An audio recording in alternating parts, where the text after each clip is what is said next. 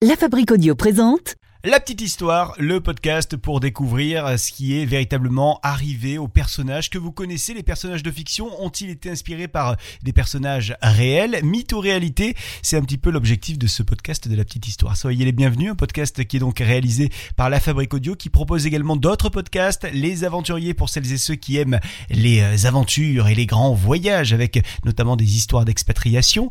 Vous avez aussi le podcast Le Bouche à Oreille pour découvrir les bonnes tables de la région Provence-Alpes-Côte d'Azur, un podcast également euh, diffusé sur Radio Camargue. Si vous êtes euh, vers Arles, Port-Saint-Louis du Rhône, n'hésitez pas à découvrir ce podcast et puis également tous les podcasts cinéma avec euh, Cinéma Radio, le podcast cinéma. Allons-y donc avec aujourd'hui l'histoire de Kraken, le mythe viking a-t-il réellement existé? Ah ouais. hmm. Quelle histoire ça aussi.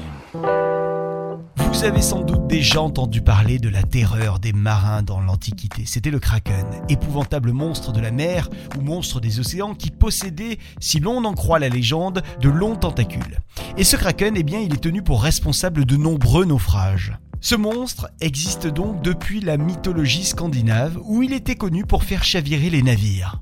Jules Verne l'avait aussi fait vivre dans 20 milieux sous les mers. Et puis, qui ne se souvient pas de ce monstre marin dans le film Pirates des Caraïbes avec notamment Johnny Depp Alors la question du jour est simple pour ce podcast de la petite histoire et ça va être rapide hein, d'ailleurs. Le Kraken a-t-il existé? A-t-il en effet hanté les mers et les océans? En voilà une histoire passionnante que nous allons tâcher de résoudre dans ce podcast de la petite histoire aujourd'hui.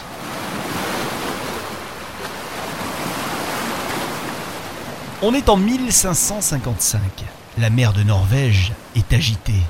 Le naturaliste Olaus Magnus est en pleine navigation lorsque tout à coup il voit sortir de l'eau une bête horrible, énorme, avec une tête qui, dit-il, est entourée de grandes cornes qui ressembleraient à des racines d'arbres. Ce sont en fait des tentacules. Olaus n'affabule pas puisqu'il vient bel et bien de voir un céphalopode géant aussi connu sous le nom de calmar colossal ou en langage scientifique Architeutis. C'est le plus grand de tous les invertébrés. Et en deux siècles, on a retrouvé 684 spécimens dans les mers du monde entier. Les plus grands atteindraient les 20 mètres. Alors aucune photo n'avait euh, jusqu'à il y a peu euh, été réalisée de ce spécimen, sauf qu'en 2012, un zoologiste du Musée national de la nature et des sciences à Tokyo est monté à bord d'un sous-marin dans les eaux du Japon et alors qu'il était à 600 mètres de profondeur, il a vu un calmar colossal de 8 mètres. Il n'était pas venu les mains vides évidemment puisqu'il avait avec lui sa caméra ce zoologiste. Il y a donc un film qui existe désormais sur ce beau spécimen en train de nager. Et selon les scientifiques, eh il pourrait y avoir des millions voire des milliards de calmars géants dans les eaux du globe. De quoi en effrayer plus d'un, n'est-ce pas? Quelle histoire ça aussi.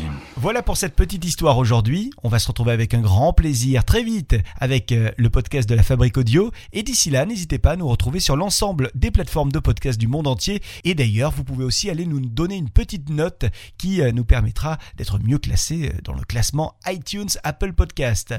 Rendez-vous également sur le www.lafabriqueaudio.fr avec l'ensemble de nos productions audio.